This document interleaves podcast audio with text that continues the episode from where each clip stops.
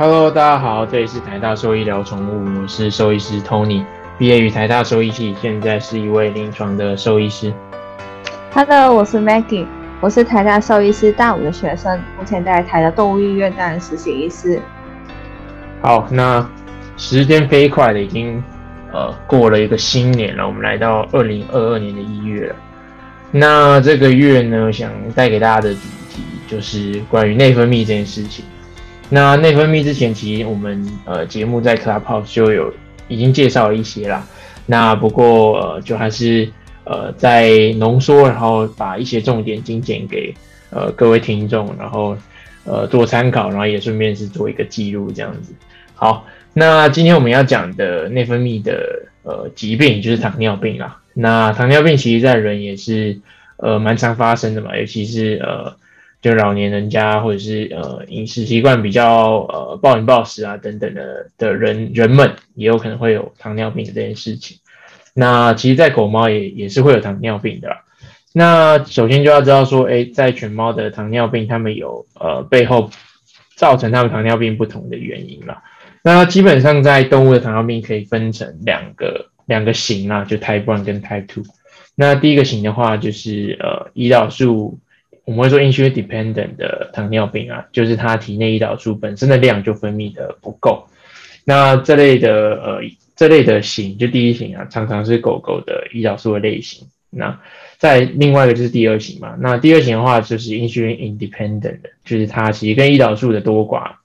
或者是分泌的量其实没有什么太大相关。那它会造成糖尿病的原因，是因为它身体里面有一些胰岛素的抗性啊，也就是 insulin resistance。意思就是说，哎，它其实身体有分泌出胰岛素，但是呃，它身体对这个胰岛素的反应，或者是呃，胰岛素接到这个 receptor 之后，它造成这些 pathway 有一些抑制的效果。所以综合来看，它其就算有胰岛素，但是它没有它的功能，所以它也会发展出糖尿病的这个这个疾病啊。对。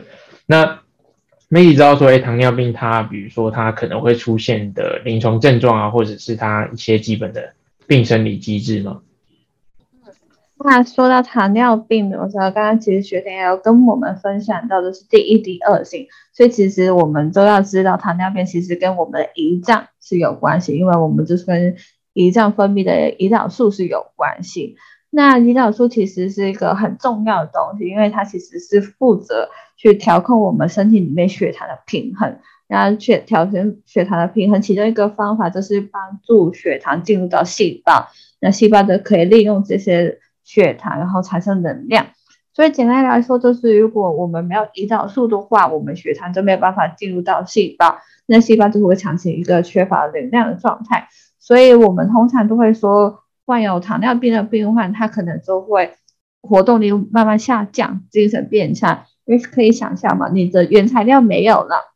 你的工厂就没办法运作，所以你身体就很累，或是甚至就是你没有想吃东西。那不会吃东西的话，就会让这主人会观主人们就会观察到你的体重变轻，而且就是同时间有一个比较多会注意到一个是多渴多尿的状态。那如果进到晚期的话，或者我有一些全身性的问题，比如说心血管啊、糖尿病上眼，就是眼睛会有问题，然后神经问题、肝肾功能都会有问题。因为可想而知，都是血糖，其实我们整身体整个呃所有细胞都是需要的。所以如果一旦它的供供应是不足的话，它是整也是会影响到身体整个系统。所以糖尿病病患，其实我们也会希望。尽快的是介入去处置，然后如果是幸运的话，可能会可以很控制很好。其实病患也是可以跟平常的动物一样生活的。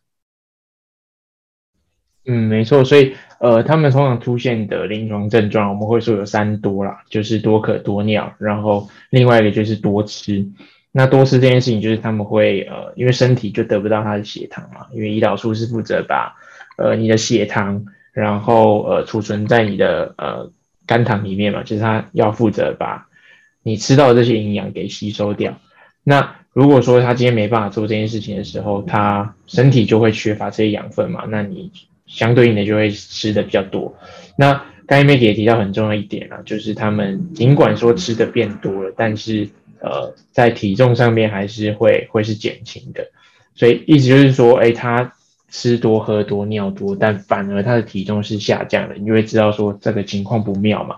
那通常主人在呃发现他们的呃的时候啦，通常都体重已经是呃下降一定的程度了，他们才会发现。然后再是呃除了吃多喝多尿多以外，他们会出现的其他就是其他器官的一些问题啊，然后呃有可能会有一些脱水啊，或者是离子失衡的事情。那再严重一点，可能就会看到刚才 Maggie 所提到眼睛啊，或者是神经的症状这样的。所以它其实它也是一个慢慢慢慢随着疾病的呃严重程度，然后有进展不同的临床症状的一个疾病了。对，那再是说为什么它会多可多尿这件事情，就要谈到比较细的病生理。那原因就是因为他们呃因为血糖太高嘛，就是身体没办法胰岛素。不足或者是胰岛素有抗性，所以他身体没办法好好利用这些血糖，然后就会让血糖一直在呃血液循环里面嘛，然后就会处在一个高渗透的状态。那今天呃大家都知道说肾脏是负责过滤的过滤你的血液的一个一个器官嘛，所以今天在你糖糖分已经超过它的那个阈值的时候，它就会漏到尿里面，所以你的尿里面就会有糖。那也就是这个疾病它的由来嘛，就是为什么叫糖尿病，就是你。尿里面其实出现了糖嘛，那正常来说它是会被再吸收回去的，再吸收回去血液里面，但它没有，就是它的这个功能，因为血糖实在太高了，它 hold 不住了，它就漏到尿里面。那这时候你尿里面如果有糖的话，它就会增加它的呃渗透压，那它就是会有一个叫渗透型利尿的一个生理机制啦，所以你的尿就会变得越来越多。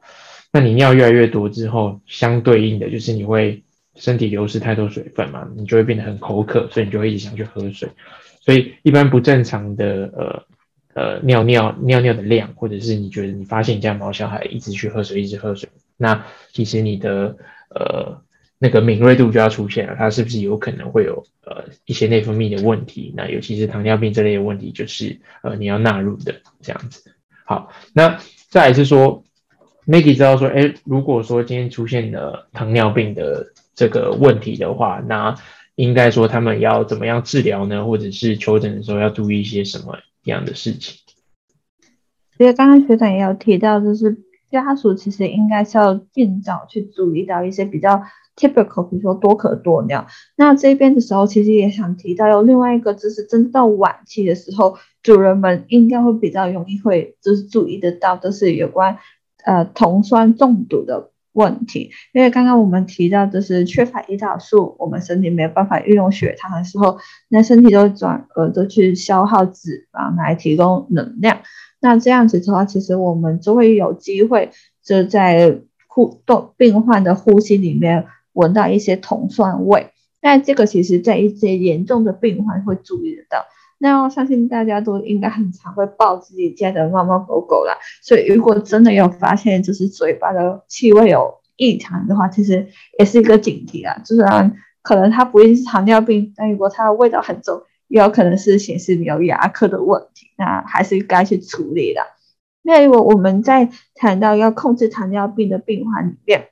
其实坦白说，糖尿病它是一个长期的内分泌的疾病。所以它其实没有办法真的完全是治愈，但透过良好的生活习惯跟我们医师的定期去追踪的话，还是可以被有效去控制啊。那第一个的话就是，如果他是胰岛素缺乏的病患，那我们就会施打胰岛素。那施打胰岛素不是打了就好了，其实我们还是要监控血糖，因为血糖它是一个胰岛素跟血糖它们之间的关系是很微妙的，就是如果你胰岛素打太多。那你血糖可能都不够，那反而就会有低血糖的问题。但是如果你胰岛素打的不不足的话，那你血糖还是高的话，那其实你的病程是没有办法去控制。所以我们每一次医生要判断你的胰岛素的量，